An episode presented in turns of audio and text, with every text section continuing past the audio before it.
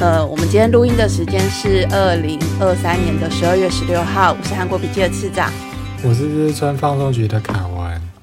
好久没有跟凯文一起聊天哦，你的声音还好吗？我声音很好啊，没有事，没有没有事，有事吗？听起来怪怪的吗？低音低低音的部分有点怪怪啊。哦，低音的部分有点怪怪，是不是？就是我前两天有一点，就是不知道确诊了什么，全身酸痛的要死。那感觉就是 COVID 啊。就可是也有可能是流感呐，但是因为隔天我就没事了，就只有喉咙有一点点不舒服，所以我也就没有再咽。怎么听都是 COVID 啊？真的吗？啊，天选之人减一。算了，反正现在也都没什么差别。因为我现在就是也没有特别不舒服，所以就还好，就就只有第一天腰酸背痛了一下，喉咙微微的一点点不舒服，微微的。你能撑那么久，真的是世界厉害啊！厉害哦，撑了三年多，各位。我还没有验啊，我明天验一下好了。已经过这么多天，应该验得出来了吧？因为我第一天验的时候，我还去看了医生，医生说你症状才刚出来，你现在验什么都验不出来啊，就是过几天再验。好像是我好像是隔天吧，就有症状，隔天就就会出来。哦，好，那我明天来验一下好了。我家现在好像也没有快筛，现在大家家里头都不会放快筛这种东西了。我妈当时当初留超多了，我觉得现在就要有症状也不一定要自己去测。对我只是好奇啦，可以验一下看看天选之人是否减一呢？好，我们接下来聊什么？我前两天去了那个嘉义的故宫南院。对我很可惜，没有没有跟你一起去，很抱歉。我也其实很想去。其实它很多展品都就是我们自己的故宫博物院的展。哦，我们故宫自己收了这么多跟韩国相关的展品，就对，朝鲜相关的展品。对对对。哦，难得拿出来展览就对了。嗯。旭明正英也是吗？哦，旭明正英是，可是因为旭明正英他是那个。印刷品，对啊，所以它不会有没有什么正本什么的问题。他不知道有多少版哦，不知道版次有多少本。对，可是他这一本好像是我这边查是，它是那个一九四六年是朝鲜语学会的影印本哦，所以它不会是一九四六年的版本，对它不会是那个世宗大王时候印的版本。哦，那应该韩国就会有世宗大王印的版本吧？哦，他真正的好像正本是在那个建松美术馆嘛，我不太确定，因为他他这他这边很多参考图片都是建松美术馆提供。我超想去这间美术馆的，超想看一看，好像就胡林跟建松。这间美术馆是一个非常难进去的美术馆。哦，它是在城，他是在城北的那间吗？不是，它是一年只会开一次，但是它之前好像好几年没有开哦。然后它开一次只开一个月还是两个礼拜哦。对，所以就是一个非常难进去，但是它里头有非常重要，就是非常多重要的馆场，然后就是我都很想要看，特别是像一些他们就是那些风俗画，然后他藏了很多申论福跟那个金黄道。对金鸿道的作品，所以如果想要看一些比较重要的展品，其实很多都在就是建松美术馆里面。好啦，我们先废话不多说，我们来先聊聊你这次去看的故宫南院的展览。对，它的那个特展主题叫做《朝鲜王朝与清宫的艺术交汇》。呃，这算是朝鲜的文物第一次在台湾做特展，然后它一共有一百三十二件文物。然后其中六十六件就几乎是一半了，都是那个故宫博物院的那个院藏文物。然后有一次，对，然后在其他以外，最多的是日本大阪东洋陶瓷美术馆有三十五件，然后以及旧金山亚洲艺术博物馆有二十件。然后总之就是它展品蛮多，是那跟书信啊，然后就刚刚讲到那个有陶瓷。呃，东洋陶瓷的那边，所以它有蛮大一部分就是瓷器跟书信文字类的比较多。哦，瓷器、书信跟文字类的东西比较多，就对了。对对对对。但是你这次去好像就是对于整个故宫南院的评价非常的高哎。对，我们还是先来介绍这次特展的展品好了。好好好，我很期待，等你介绍快。第一个我想介绍是一呃一幅叫做《北洋海岸图》。什么说北北洋海岸图？北洋海岸图，我们到时候再把图片补充在我们的脸书的脸的这相簿里面好了。对，北洋海岸图是一张地古地图，然后它大概是在十六、十七世纪的时候绘制的，然后它的范围就是有韩半岛，还有中国的辽东，还还有山东半岛。然后这时候，我觉得这张地图比较特别，是它，呃，每一个城市啊，每一个地方名称，它有用那个汉字跟满文，同时都有用，是用这两个语言去书写这个地方。然后，可是他就是就是诶，后世的学者去发现，就是他在汉字的部分就有一些标记上的错误，然后满文的准确率反而比较高，所以就推测说，这个人呃绘师他一定是精通哦，比较精通满语的那个画者绘所绘制的地图。对，然后这时候这个时代还蛮特别，就是，呃，这时候是朝韩国的朝鲜时代，可是在中国的大陆上面呢，就是满洲已经是女真人已经成立了后金，然后那时候大明王朝还存在着，然后可是这个这位惠师他对于那个女真人的那个京城，他的描述就比较恭敬，有说他是呃爱心韩之城，就是这就对他那个都城有比较。高呃位阶比较高，可是对明朝这边的那个位阶就没有写的那么的正式，所以学者因为这个这一张图没有确切的作者，所以后世的学者就推测是呃有可能是在呃后金建国，然后到光海军退位时期，就是这段时期就是朝鲜跟后金的关系是比较相对比较好的，就是从一幅地图上面我们可以看到嗯。东呃，十六、十七世纪那时候，整体东亚的局势，然后以及朝鲜怎样子，嗯，就是包含他们的政治跟外交，对对对，怎样子去看他们外对外的关系，我觉得非常的有意思。哎，我我在网络上找到了这张图，嗯，它的方向画的还蛮特别的。然后那个山脉也蛮蛮就蛮清楚的，就是韩国的对有大小白山脉，就区分那个全罗道跟庆尚道这样子。嗯，我觉得地图一直都蛮有趣的。就是我记得我好像刚上高中，我们第一堂课就是被派去看，哦，应该说暑假作业就是被派去看地图展。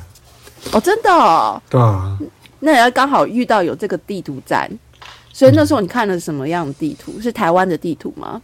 有很多哎，就是那时候也是有很多那种传教十六、十七世纪大航海时期的地图，然后会把台湾就是看成三座岛这样子，就因为那个浊水溪那些河口太宽了，所以那些那个航海家他们在船上看到的那个，就以为那个是其实是三三个不一样的岛被隔开来，然后这个这这种错误其实也出现在另外一张这次有展出的图，叫做。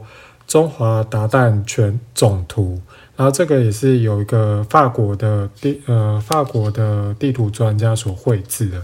这不是这张图里面，他把那个韩国半岛就是画成是一个岛，我是不太确定为什么他会把它当成一个岛。就是假如说台湾因为河口，所以把它误认成几几个岛，我觉得好像是可蛮合理的。朝鲜半岛还蛮大一块的，对呀，不太确定为什么它可以。而且它里面上面的标记，就是那时候它的标记是 Korea，就是因为虽然是朝鲜时代，可它是从日本那边的口日本人口中去了解这一块地，所以就把它称为 Korea 这样子。嗯，这地像我想到几年前有一部电影叫做《大东与地图》哦，嗯，然后他就是在描述就是韩国的。历史上最伟大的地图学家金正浩，然后他就是创作的大东与地图的故事这样子。然后我记得在电影里头，那个因为在车社员演的嘛，然后他其实用走路的方式去描绘出那个地图。诶，可是我记得这张图，我有那时候有找过他的原版的，就是找过他的照片啊、图片啊。他其实画的就非常的像现在我们看到的韩国地图。其实我觉得以古代的绘制技术来说，我觉得他们不知道怎么样掌握，就是可以精准绘制出来。我觉得这件事情是蛮厉害的，嗯，因为毕竟不是像现在用卫星看。好像日本也有，我记得也有个故事，这这有点扯远了。嗯，好像我好像之前有听说一个故事，他也是用。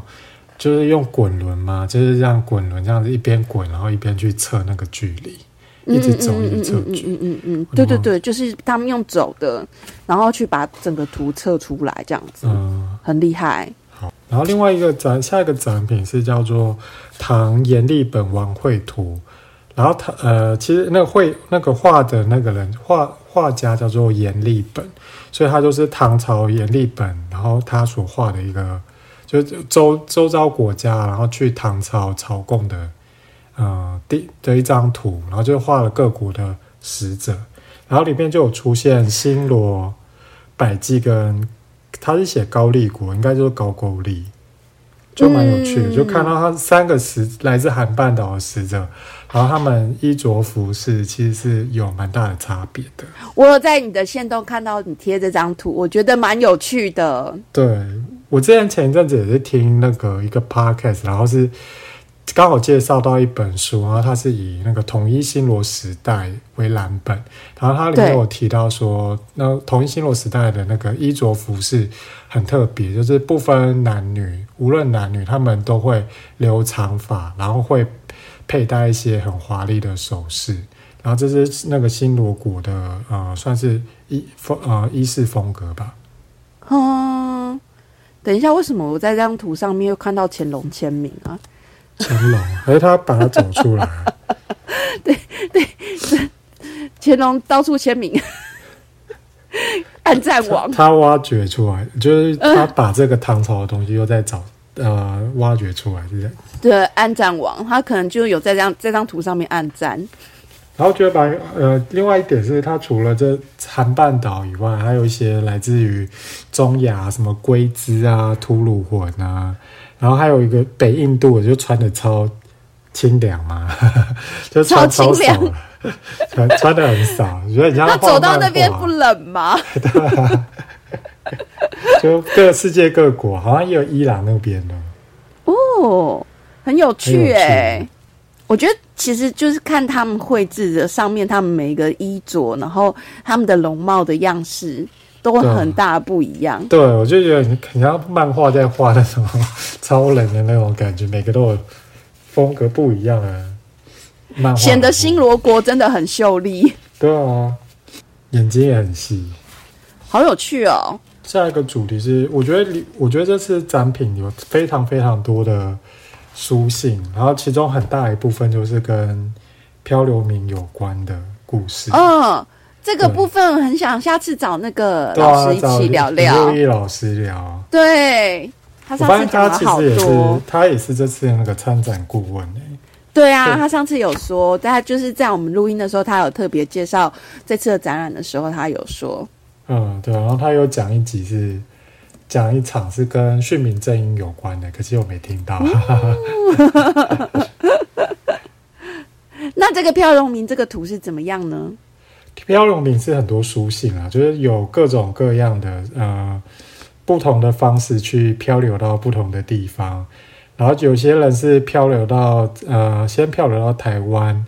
然后被漂流到那个，好像也有漂流到琉球，然后被送到台湾，然后台湾再送到清朝，然后他再沿着陆路这样走回韩半岛，感觉走回韩半岛去这样子。嗯，飘很远呢。那时候好像很多就是这些飘来飘去的一些故事。该怎么讲？就觉得好像很领龙岁嘛，就很辛苦了，就是让。被被捉弄，被好像被神明这样丢来丢去，然后你要慢慢的爬回 爬回家的那种感觉。哎，能活下来其实算是命大哎。对啊。但是那时候我记得我有看到有一些故事，就是虽然说语言不通，但那时候有很多的时候他们是走路路回家的时候，他们是用笔通，对不对？对，他们都是用笔通，就是用汉字交流。还有看哪一个觉得比较有趣的展品呢？呃，另外一个展品是热河日记。它也是一个文字展品吗？对，它也是抄本。哦，对，然后它是那个作者叫做朴子元，然后他是朝鲜的那个使节团的朴明远的表弟，他不是是大使本人，他只是表弟，然后他去前往中国，然后他就是呃，就是有点像旅游文学啦，就是在他前往中国的路上，然后写下他在清国的所见所闻。哦，一个游记就对了。对，然后除了游记以外，就是朴子元，他也是那个呃实学的观实学的那个思想家，所以他一边看这些东西，也会用实学的角度去表达他自己的观点。所以这次展品里头也有这些文字，还蛮多的。还有像丹罗字，丹罗字你也知道，就是那个济州岛。就是人人家他也是一个官员去济州岛，然后所留下来的文字记录。他是被贬吗？我我有稍微去查，然后他哦，他是光，就是他是那个跟光海军是不同派的，就是他后来是在人族反正以后才被找回来。可我不太确定是说他被放去是那济州岛是因为被算是被贬谪还是？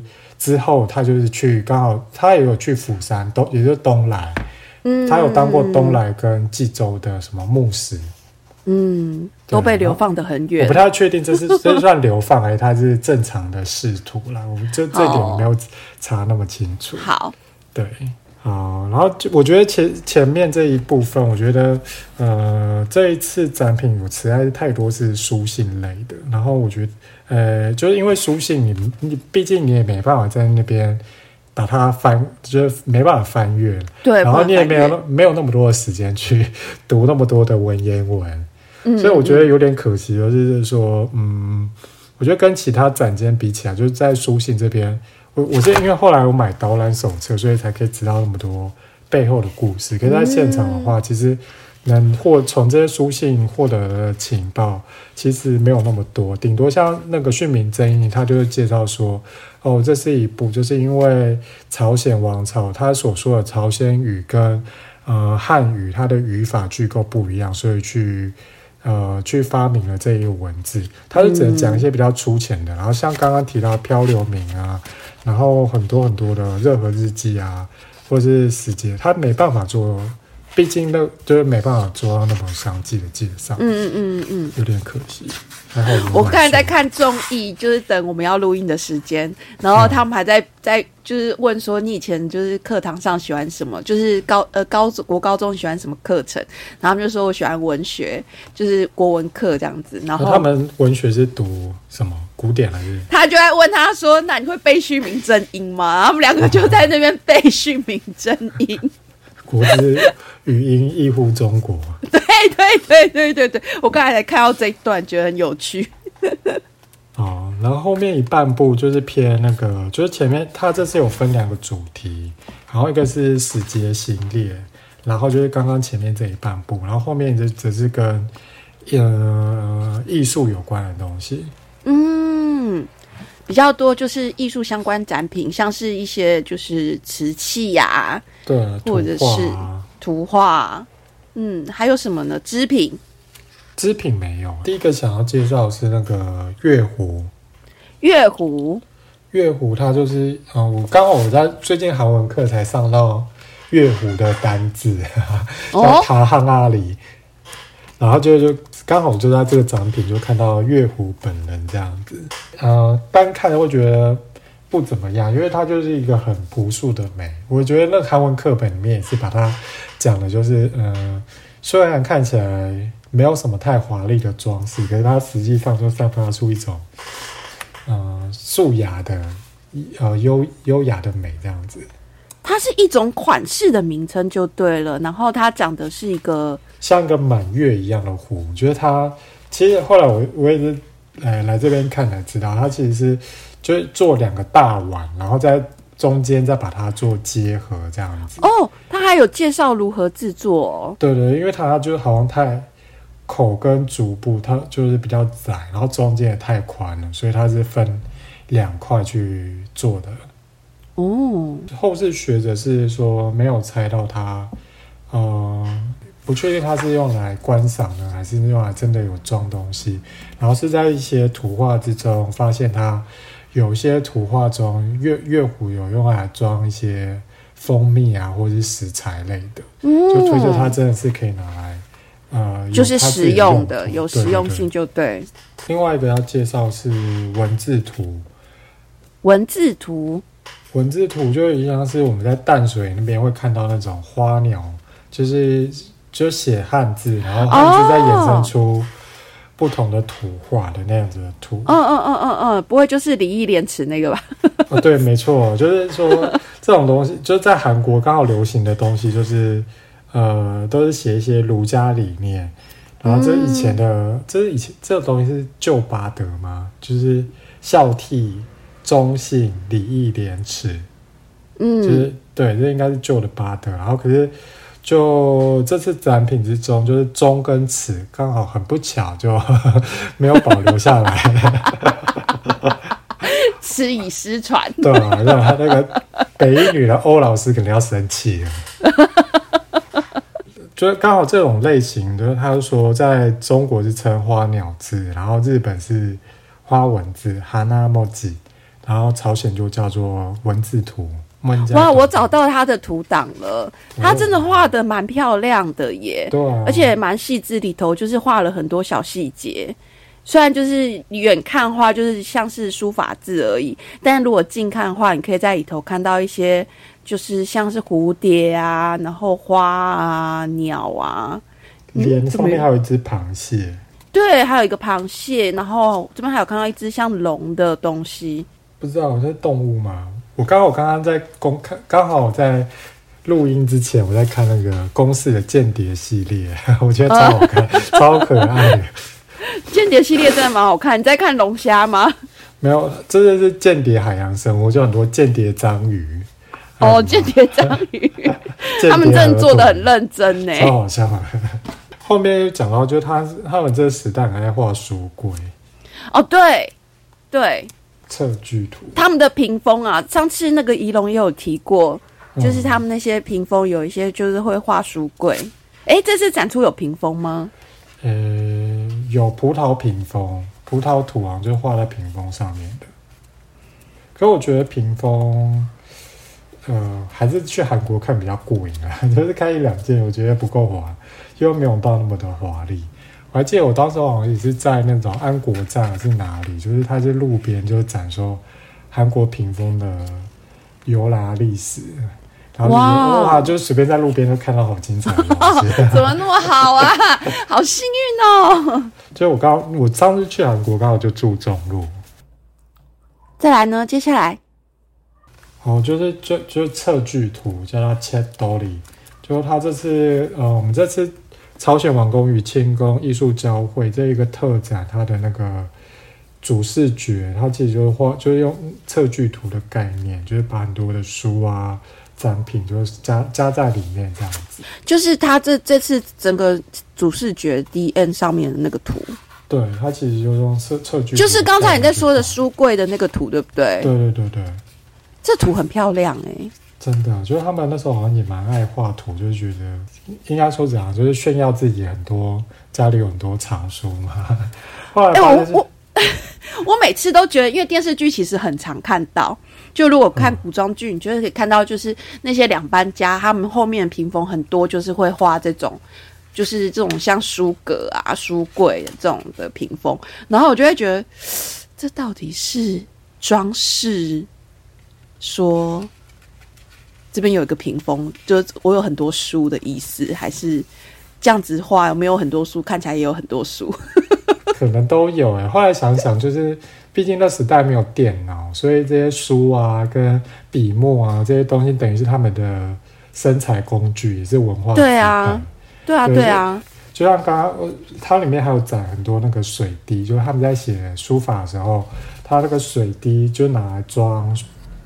装水装水，对，然后你需要调淡的时候，就从里面再倒一点点，然后那水滴长得超级华丽，然后假山啊，有亭子啊，什么什么，哇，对你就可以想象，当时候哦，没有 iPhone 可以炫耀，没有 iMac 可以炫耀，那你就拿这些东西，就是边一边工作一边写字，然后把这些东西很华丽的东西拿出来。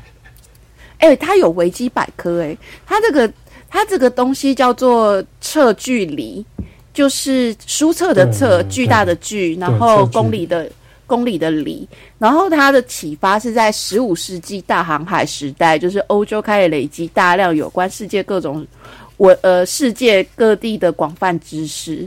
然后加上就是文艺复兴，就是兴起了，就是对古代文物浓厚的兴趣，所以这个东西跟西方有关呢。从十五世纪中期开始，当地的贵族和知识分子开始创造珍奇屋，用以展示、收集各种物品，而且已经有透视法了。我看他这边介绍是说，在韩国流行的时代已经在十，已经是十九世纪了。哦。比较晚期。好，那我们来谈那个这次在南苑那边，除了看这次的朝鲜特展以外，我觉得觉得其他的展览展啊展间也蛮有趣的，都很值得逛。呃，我比较有印象深刻的是佛陀行影这个展，就是它是介绍佛教的，从佛教的诞生到它传播到世界各地。他们之间的差异啊，就是佛像跟佛经，就明明是同个宗教，可是它内部的差异非常巨大。跟基督宗，我觉得比基督宗教相比的话，他们之间的差异的样貌更更剧烈。这样子，他这个佛陀形影的话，他是从各地去收收集展品吗？哎，这我没仔细记，没有仔细注意留意说他那个。展品是哪里来的？因为我从他故宫上面的页面上看，有一些是藏传佛教。对，因为整个就是佛教的传承啊，它的路线非常的长，然后它会经过非常多的地区，然后我觉得就是在这个传播的过程之中，它还会跟各地的当地的文化在做结合。对，我觉得最最有特色，我觉得印象最深刻是一进去，它是。呃，那时候北印度的时候，最一开佛教刚开始的时候的那种，呃，那时候的雕刻，它是那个那个东西是佛塔大呃佛塔的栏杆，然后栏杆上面就有画一些裸女，然后裸女就是身材就很婀娜多姿，就一个很印度的风格。可是后来就是到了中国以后，佛就被。他的佛像就越来越中国化，眼睛那跟 亚长的样子越来越淡定，对，越来越不一样。就是那个样貌，因为当当初就是在印度的时候，印度的雕刻他们的特有的色彩，就是特有的造型的话，就是你刚才所形容的，就是丰腴，然后他的身材身材曲线会非常的明显，然后嗯，如就是他会不会去遮掩。性的器官，可是逐渐往往往东传的时候，就是整个雕刻的脉络。当然，在传播的时候，整个也会有呃传雕刻技术的传播，可是还是会有当地结合当地的一些呃传统的文化美学的一些痕迹，所以你就会看到那些就是佛像，他们会渐渐的，就是越来的越端庄。用用端庄来形容，对，然后当然也有结合到说一些西域那时候其实就有接触到一些呃从罗马传过来的一些雕刻，犍陀罗就是那个，我记得北印度那边有两个，嗯，有两个派系，对，两个派系，一个是刚刚提到就比较比较传印度传统本土的特色。然后它另外一边就犍陀罗，然后那边雕出来的佛像就是它的佛祖长得就西洋人的点，就是罗马风啦。其实就是有受到希希腊罗马的影响，应该是希腊来，它是希腊化时代那时候罗马影响力没有到印度河这里。哦，那我讲错了，就是希腊时代雕刻的影响。因为我以前学过一点点西中国美术史，我曾经学过这些东西，但是我现在有一点都还给老师，但大家略记得就是这样子。对，然后还有就是呃，我记得这次展品也有一些是那个日本的呃日本的佛像啊，然后也有一些是韩国韩半岛那边出土的佛像。然后也是啦，就是我觉得日本的佛像或跟中国佛像还是有一咪咪的差别。就是你还是会觉得哦，还是有它的在地特色这样子。然后日本的佛像，我觉得它其实是偏更精致化。嗯，还有那个就是之前我们请仪龙来的时候，有讲那个半家思维像，然后就觉得半家这个字实在是太。哦，就好好深奥了。就其实半家就是指那个佛陀盘腿坐了，然后就是也有在这边也有看到一个半家的佛陀的像。嗯，所以展出就是整个佛教传播的路线上面各各式各就是各地区的一些佛像的展品。对，还有像它的经文，就是有佛经，除了汉字写的以外，还有像藏文啊、满文。就有不同的语言都去书写佛经，会觉得那个那个部分也是蛮有趣的。嗯，就是主要从原本的范文，然后变成各式各样的翻译，就是像那时候有那个唐僧取经，怎么感觉你在在那个讲黑白读？去取经其实很重要啊，就是当初有很多去取经回来的人，然后他们会翻译一些佛教的著作，然后变成汉化，汉化之后可能他又就是又在传播出去这样子。对，像泰国那边的佛教其实也是从斯里兰卡那边过去的，就是斯里兰卡，然后把佛教传给缅甸，然后缅甸再传到中南半岛其他的地方。然后反而是在印度次大陆这边，就是从十二三世纪以后，伊斯兰教呃伊斯伊斯兰教进入以后，反而佛教就没有在那个次大陆上存在，这样继续存在。佛陀行营那边，我就逛了快一小时吧，我觉得哇，好精彩哦！应该对，非常的精彩。然后除了佛陀行营以外，还有看那个景泰蓝。景景泰蓝，你知道景泰蓝是什么吗？景泰蓝是一个那个像是窑吗？一个制作方式。对，它是一个制作方式，好像是嗯，它金，它是先做金属胚，然后做完金属以后，在上面再做呃釉，把釉啊陶，我不太确定这到底是陶还是珐琅。对哦，珐没错，珐琅。然后先用哦，还有先用金属去。画那些边框，然后再把珐琅去填满那些剩下的空间。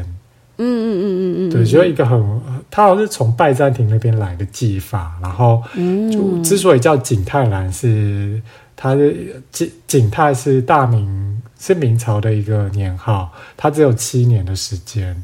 嗯，然后可是可是就因为那个东西太红了，然后所以在后来的中国其实很需要这些。呃，古典的，就应该说这些古董的市场非常商机很庞大，所以其实就算不是那时候做的，他们也会假装，他就印就是在底部还是会印说我是景泰年间制造，就是很多假的，对对对，很好笑。古代就有很多诈骗，哎，只有七年那个东西，就是因为实在量太少了，就是市场不够。没办法满足这样的市场需求，就一定要。我有看到他的介绍，就是他的学名叫做铜胎掐丝珐琅，又叫做烧青。我觉得这个应该请仪龙来解释，讲比较清楚。我们应该今天扣印他的。他感觉今天去那场也会，就是去那边应该也会很。他跟你看一模一样的展览，我觉得你们讨论应该会觉得很精彩吧。我觉得他太专业，我不知道我我没办法讲什么东西。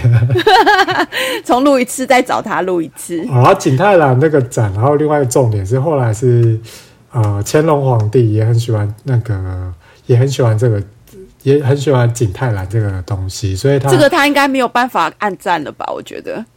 什么安？哦，他对他就没有，他他这是没有抄袭，就是不会说自己是景泰年间做的，可他就会发挥自己的小巧思，就会去命令工匠说：“哎，你那你再帮我做成怎样怎样怎样。”然后就反而去让那个景泰蓝就会发挥出另外一种风，就在他的时代呢，就就发挥出另外一种风采这样子。哦。就很多技术的突破啊，跟样式的新的样式进来，这样。哎，所以它技法后来其实是有继续传承下去的吗？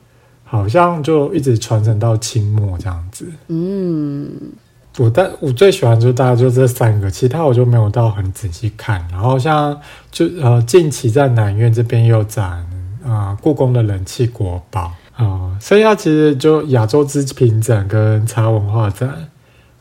亚洲织品展的话，它我刚好去的那天在布展，然后今天才好像才开始，所以我也没我也没没有逛到这个东。那你的就是故宫的整体展览的评价呢？哦，我觉得这是我觉得从最让我惊艳的应该是服务这一块，因为我觉得我从一进去一踏进那个呃本馆就是入口以后，就是它是在每个入口啊、每个楼梯间啊、每一个转角、每个展间的出口，都一定会有一个穿着西装套装的管管方人员，嗯，然后只要眼神稍微飘忽不定。他们，他们就以前我们那个国文课有好好学，就是他们会用一个国文课很常使用的一个箭步向前，他就贴到你面前说：“请问你要去一楼吗？请问你要去哪里？请问你在找什么？” 拜托，他这边站了两个小时的目的终于派上用场了，好吗？对，可能也是我平日去没有什么太多的人，所以他们都非常的积极主动。等了两天了，就为了等你这个眼神。就服务非常，我觉得这服务真的是无可挑剔。如果他就是等两天都还看到你那个眼神还不伸出援手的话，我真的不知道他在那边工作干嘛。其实还是有很多阿尚啊，还是有很多阿尚那边。哎，搞不好是志工哎，阿尚很多都是志工。没有啦，有些阿尚都是就是可能来玩，就是来嘉义玩。哦哦哦哦哦哦哦。嗯。因为我知道的话，像是北美馆，其实很多是职工。你看到在旁边有一些，他们会可能穿着背心的那种服务人员，很多是职工。哎，我也好久没有去北故宫了，我不太确定。因为我上次去哦，也是我上次去北故宫也是看层层播画展，也是非常非常久以前。然后我就觉得那时候，它整个硬体跟服务好像都没有到现在。南苑这种感觉，可以改天去啊。他其实几年前有重新装修，可是搞不好也算十年了。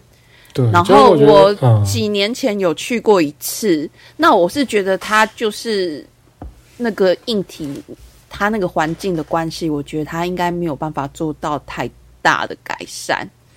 嗯嗯。然后上一次我们那个在录韩国的那个游记的时候，有讲到，就是像我上呃参观四三纪念馆以后，然后再去首尔的博物馆参观，觉得明显发现就是城乡跟时代的差距。怎么说？就是硬硬体它如何展示那些物件，然后它怎样子去写那些说明。然后像首尔那边的博物馆，它很多会做一些复制品，然后可以让你去去亲自触摸。就是除了这个东西，它不只要告诉一些成呃成年人，不止让你用看的，然后还要让很多小朋友或是一些障呃障碍者也可以亲真的去摸到这些东西。嗯，但是因为就是整个展览跟策展观念都会不断随着时代进化，然后像我就是上次也有讲到说，我去庆州看那个博物馆，我真的是被震惊，因为它的庆州整个博物馆，它其实就是这几年才做成这个重新大整理，然后它里头整个展场的规划设计。它完全突破它整个，就是虽然它的外面的硬体就是算是非常有历史旧的，可是里头的整个展间的动线设计都规划非常的先进，就是规划非常的棒。然后你去看四三的那个展馆，其实它也有一些年了，可能有十几二十几年有了吧？对，有没有二十？我记得好像二零零八年设立的，所以稍微有些时代差。你看，就对它就是有一点时代的落差，然后加上它又是一个常设展，它不太会去变更里头展览的规划。嗯，它就比较不会说，因为呃，你去看到一些新的展览，它可能因为不同的档期的规划的时候，它会随着时代的进化去调整整个策展的观念。像以前就是以前多媒体就。投影机投这样放而已，然后现在像在首尔那边，他们都是不止一台，对，就要么就一定会有互动，而且它都是呃，应该怎样讲，它就投很多面，就是你进去那展间，它不是只有一面墙，然后是。啊，前后左右上现在潮流的完美型包围你这样子，对对对对对对，就算百分之九十的那种互动展览都非常的垃圾，没有什么意义，就至少他就 至少他做出来就比较酷炫一点点这样子。因为后来就是大家知道，就是打卡这件事情变成潮流之后，美术馆也知道，所以美术馆后来就是在做展览的时候，他们都会做出一些完美型的拍照热点。嗯，对，吧。真的就时代有差，有差，策展观念，然后一些东西都会进化，都会有差异的。那你去嘉义，就是还看了什么展览呢？后来我就去那个嘉义美术馆，嘉美馆。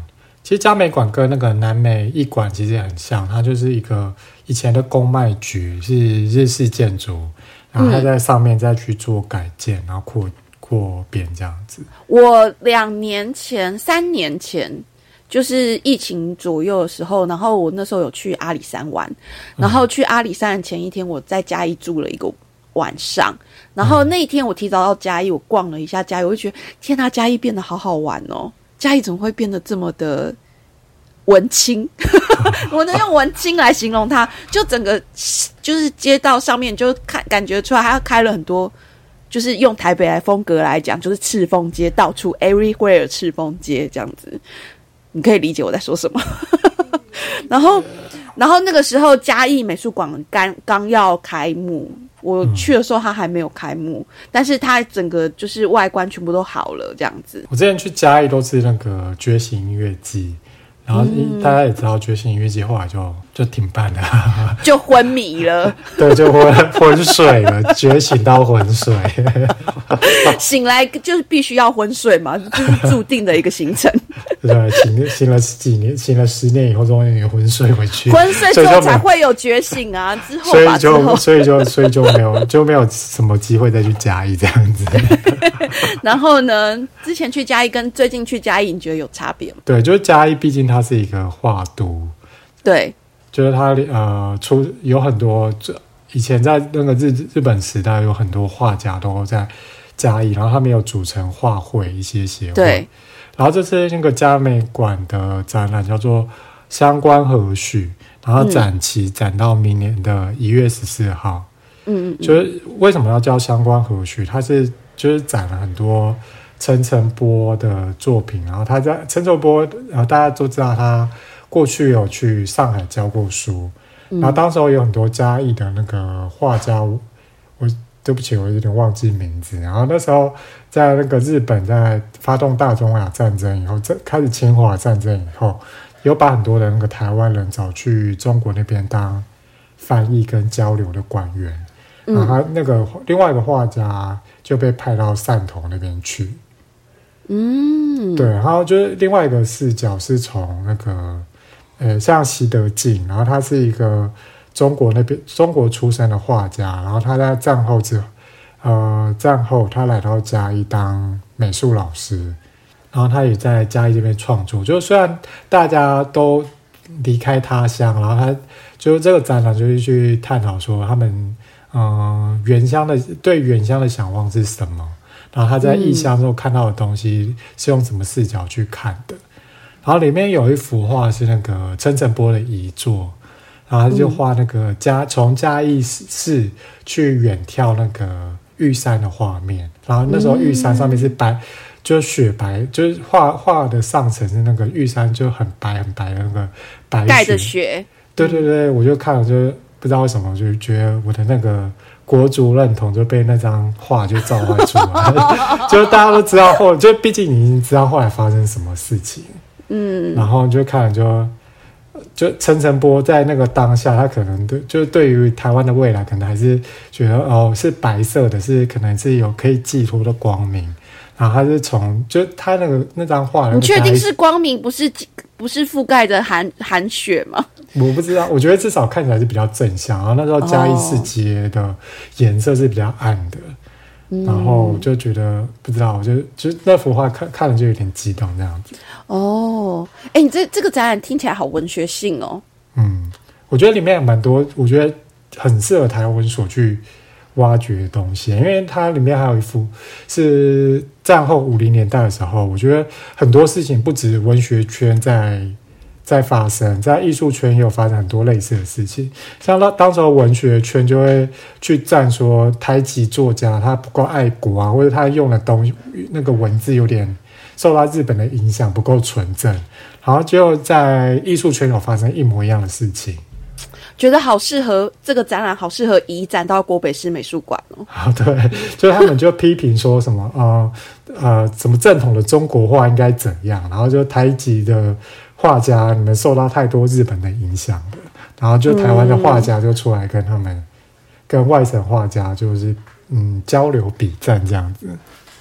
嗯，一月十四号其实很快，展览快结束了。对啊，如果有机会移展的话，大家有机会可以去看。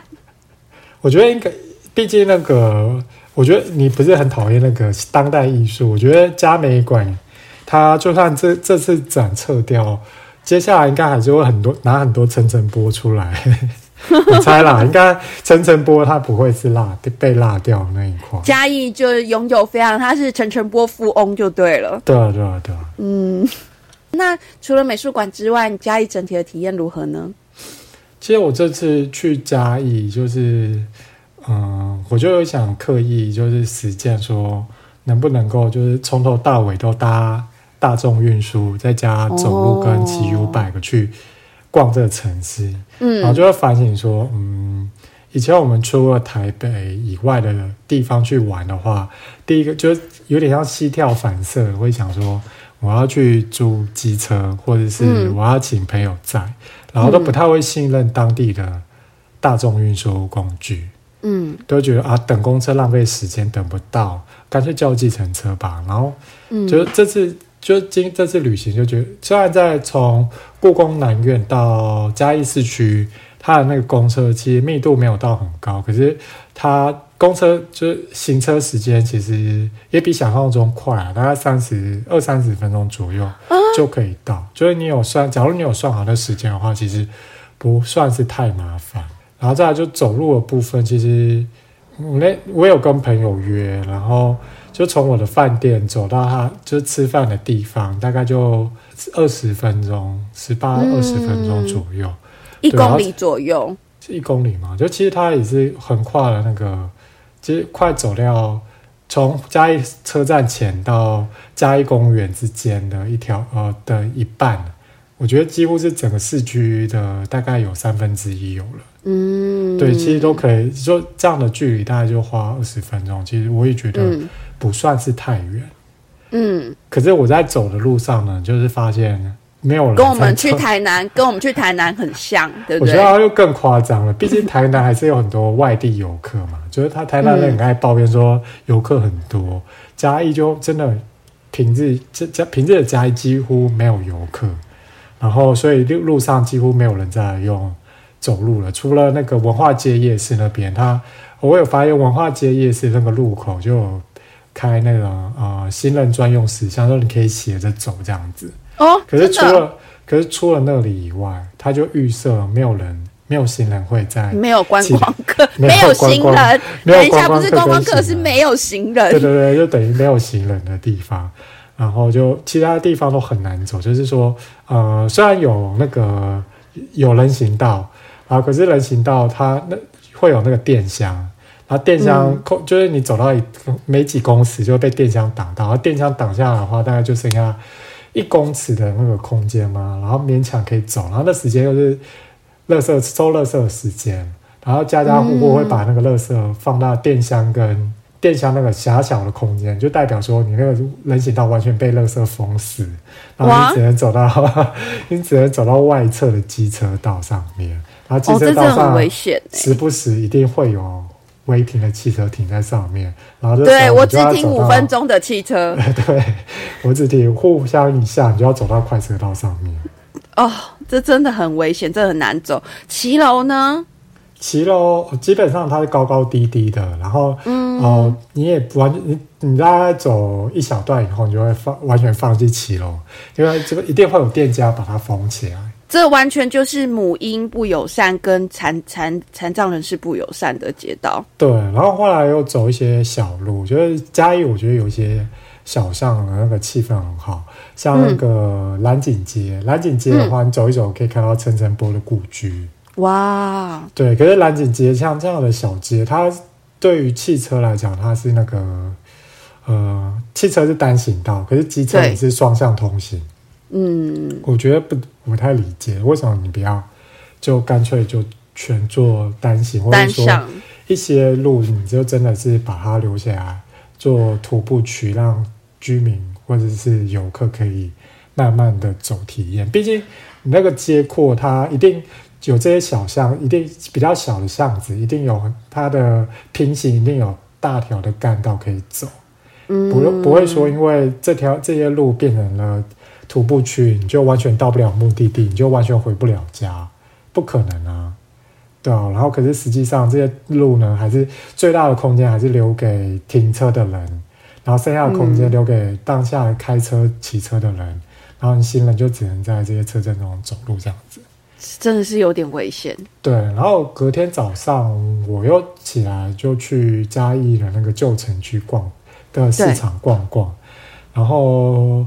我觉得那边的市场更可比台北市场再夸张一点。台北市场的话，大家虽然是很常会看到这种骑机车逛市场，对，边骑边看的 啊。可是这边嘉义完全是相反，就是大家都骑车逛市场，只有少数人用走的，是颠倒。那干脆要不要做机场的输送带好了？对，我觉得觉得有点受，就走完以后，你就觉得。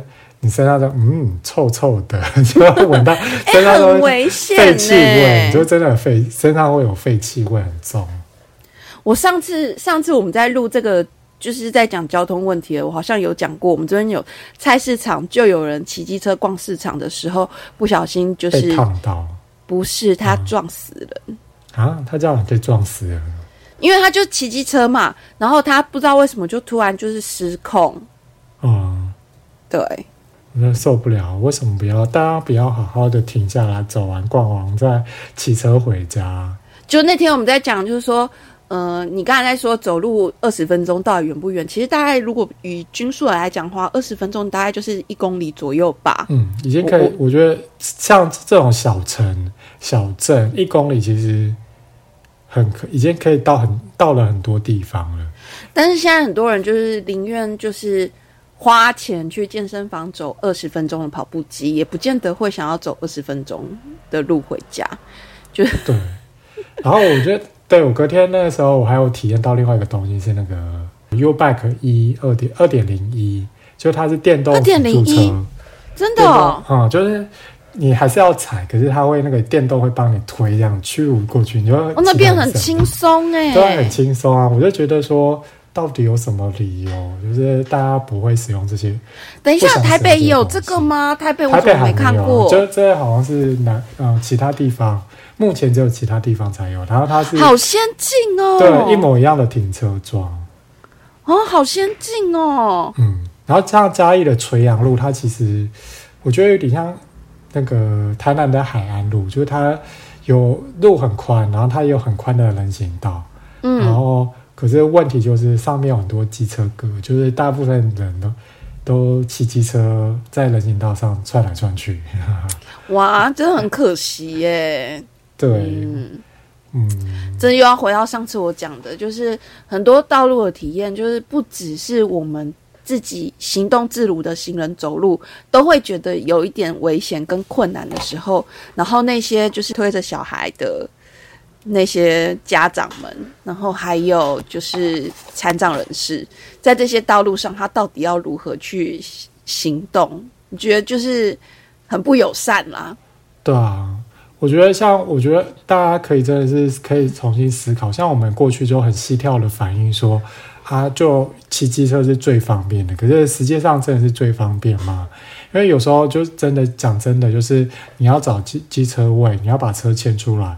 这些时间，呃，扣扣一扣的话，你直接用双脚走路走过去，是真的实际上差不了太多。就算你十次出去，可能有很多次是因为你要载小孩，你要载东西，你不得不真的要选择那个私有载具，然后骑车或开车出去。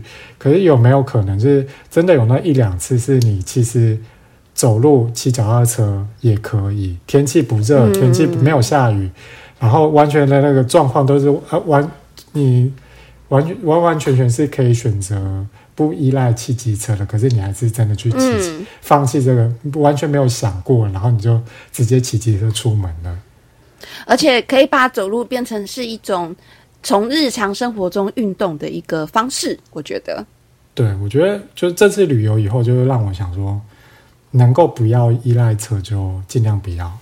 哎，你知道我上次我说我去阿里山那个，我完全全部都是大众运输。哎，我是先坐小火车上山，然后就是在坐小火车，那时候没有直接到最上面嘛，所以我就是要再换公车，然后换公车，然后到阿里山的那个公园之后，我就住在阿里山上里面，然后住了三天，然后就是坐里头的火车，然后或者是走路。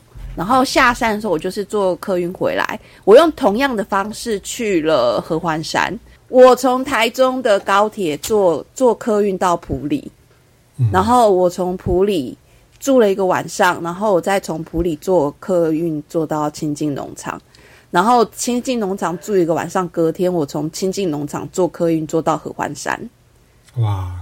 然后坐到合欢山，然后走一走，觉得冷爆了。我坐别人车下来，就是就是伸出我的手，然后问说可不可以坐便车，尺度开到最高，直接就说我好冷啊，我可以载我吗？我觉得，所以我之前我之前在韩国自己旅行的时候，我也有我也有去过素草，然后素草大概是非常非常小城市，比嘉义更小，人口大概八万人十万人。然后那时候我也是搭公车到离市区大概要二三十分钟的洛杉矶去玩，然后再搭回市区，然后在市区走路去逛市区的景点，最后再回首尔。就完全其实是依一个依赖大众运输，虽然一定没有那么方便，可是它不是是完全不可行的一种。对，是可以的，其实是可以的。就大家，可是大家就太先入为主，说啊，如果真的等不下去的时候，就是要跟我一样尺度开到最高。对啊，就跟大家说太先先入为主，就认为这不可能这样。你你你你敢就是问可不可以搭便车吗？我是不太敢啦，我还是觉得要要就还是搭。大众运输，我那天真的是因为搭计程车。合欢山，我在我在清境的时候大概有十几度吧，然后我上到合欢山的时候只有五度，我真的要冷死。那可是你还可以去韩国，冬天去韩国，是冬天完全不敢去韩国。不是啊，因为我上去我没有穿那么多衣服，冬天去韩国你会穿很多衣服。可是这几天韩国是完全零下，就是零下负十、负十三到负，对，就是最热都没有破是破，没有没有到零上的。对，这这几天很刺激，CEO 正在那里天天寒地冻。幸好我没有抽到李东旭的签名会。哦，是我就没办法那么快，就是下礼拜直接收非洲这边。我觉得我也很荒谬哎哎，我跟你说我去不了嘉义，但是我还居然考虑说我要不要去首尔，到底多荒谬？那说到就是嘉义的交通体验之后啊，那我们要来悄悄讲一下最近最红的议题吗？已经已经不红了吧？它还红吗？可能是今天开始又变橡皮炎了，有橡，然后橡皮炎断掉了，橡皮炎。真的哦，就比橡皮直接断掉。你说北海岸那只哦？对啊。哇，太冷吗？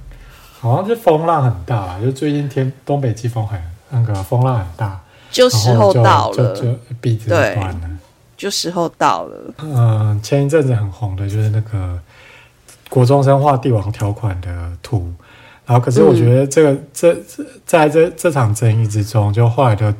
讨论完全失焦，然后我觉得蛮可惜的。可是我，嗯，首先我讲的说歧，想要强调的歧视这种东西，就大家都会觉得歧视是一种带有恶意的想法。我歧视黑人，我歧视女人，都是我知道这样子是不对的，可是我还是去做。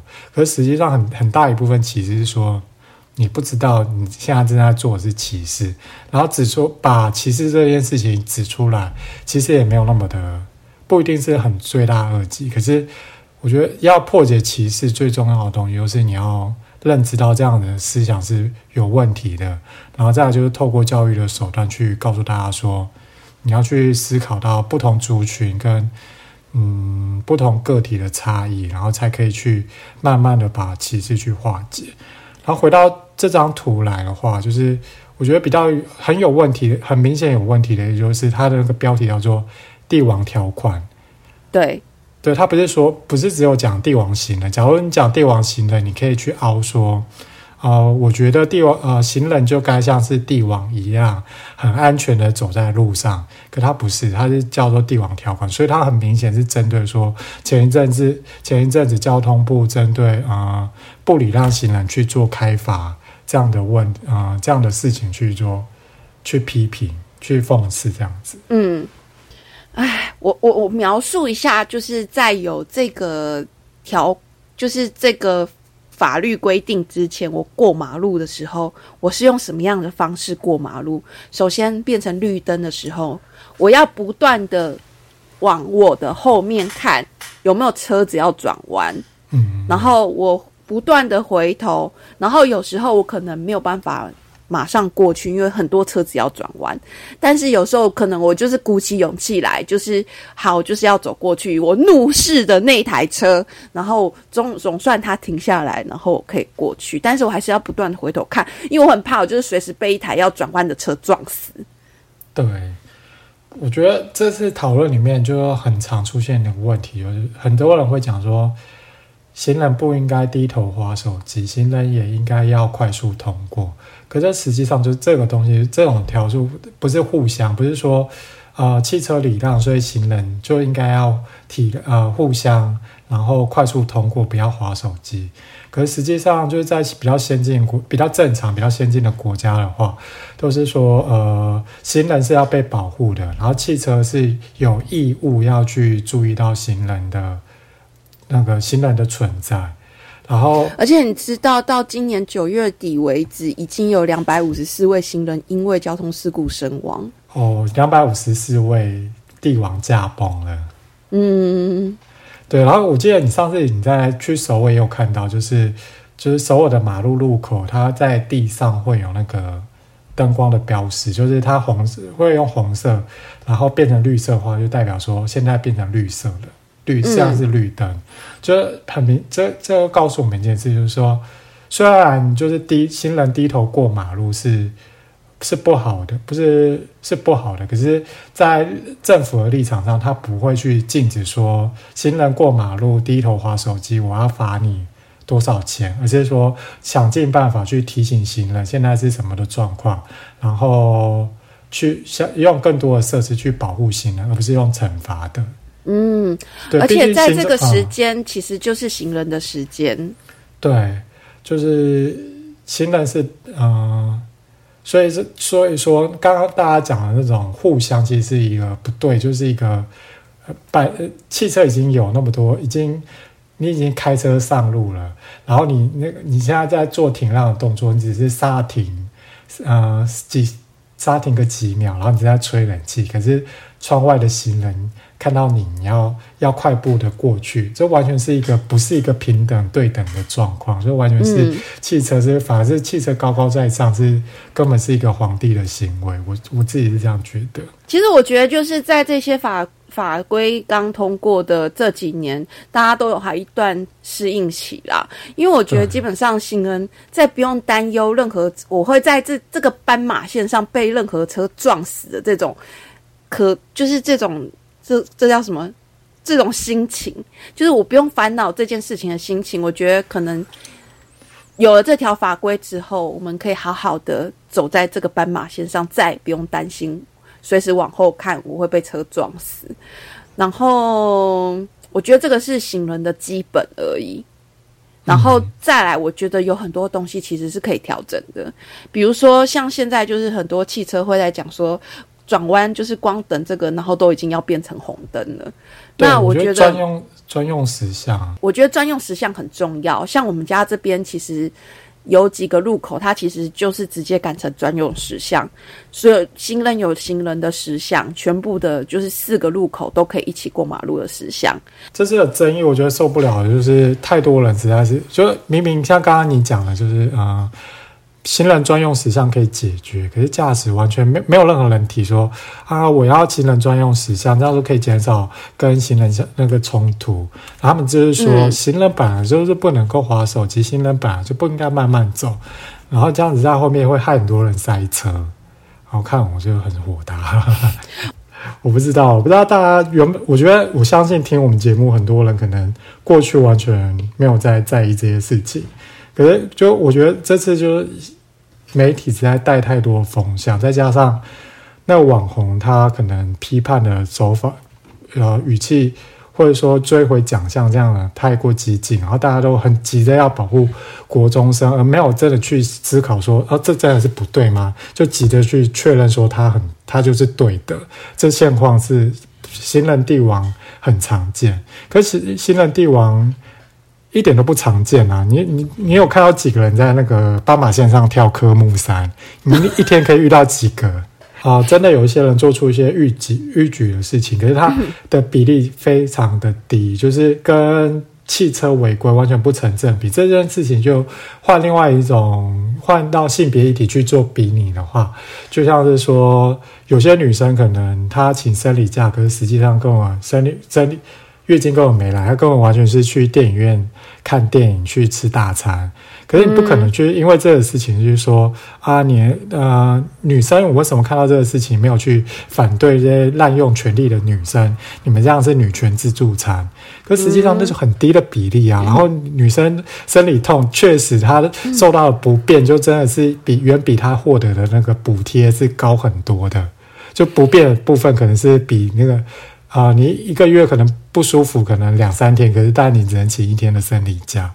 嗯，而且你知道我这辈子没有请过生理假，为什么？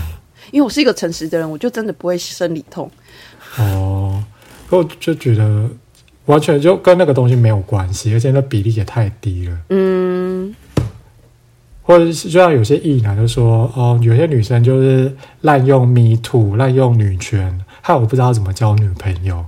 你听了不会是这种话？这、这、这、这、这不是等于是行人他有些恶意行人乱过马路，害我不知道怎么去右转，这完全是一样的修辞。可是就是换了那个里面的代名词，就有些人会装聋作哑，或者假装这个事情没有那么严重，没有，这不是在歧视。我觉得就很很可笑，就是换我们明明就是在。女权在统治，在族群议题上，大家都已经有那么有共识。可是换到交通议题上，大家都不觉得它是一个很需要去关注的议题，就会马上变成你刚才那天讲的，就是认知盲。对啊，就是女生去，就是会明明是弱势，明明是走路的人，明明是一个没有驾照的国中生，可是她却用开车的角度去批判、讽刺行人。就是完全是不对的事情啊！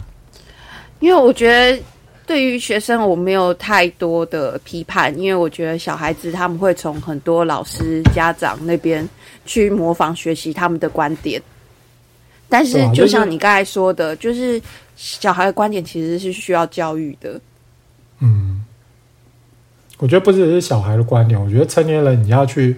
就让我们接触性别、接触同志的议题，你也是慢慢把你的观念去修正过来。可是，这最初的起点就是你要去认知到过去的认知是错误的，是有问题。不过呢，我觉得其实比今年年初开始没有这个法案来得好的是，至少我们现在在讨论这件事情了。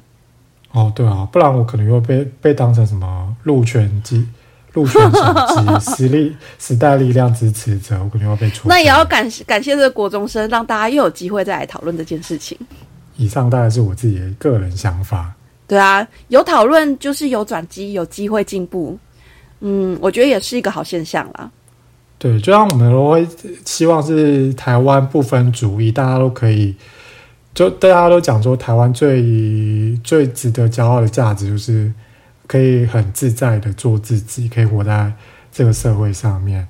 那是不是我们也可以这个马路这样的空间，也不要只是独后，就是把说大绝大多数的空间留给汽机车，让行人也有相等的比例受到保护。然后他大家想要走的话，他可以很安全的走在马走在路上人行道上，不会受到任何的威胁。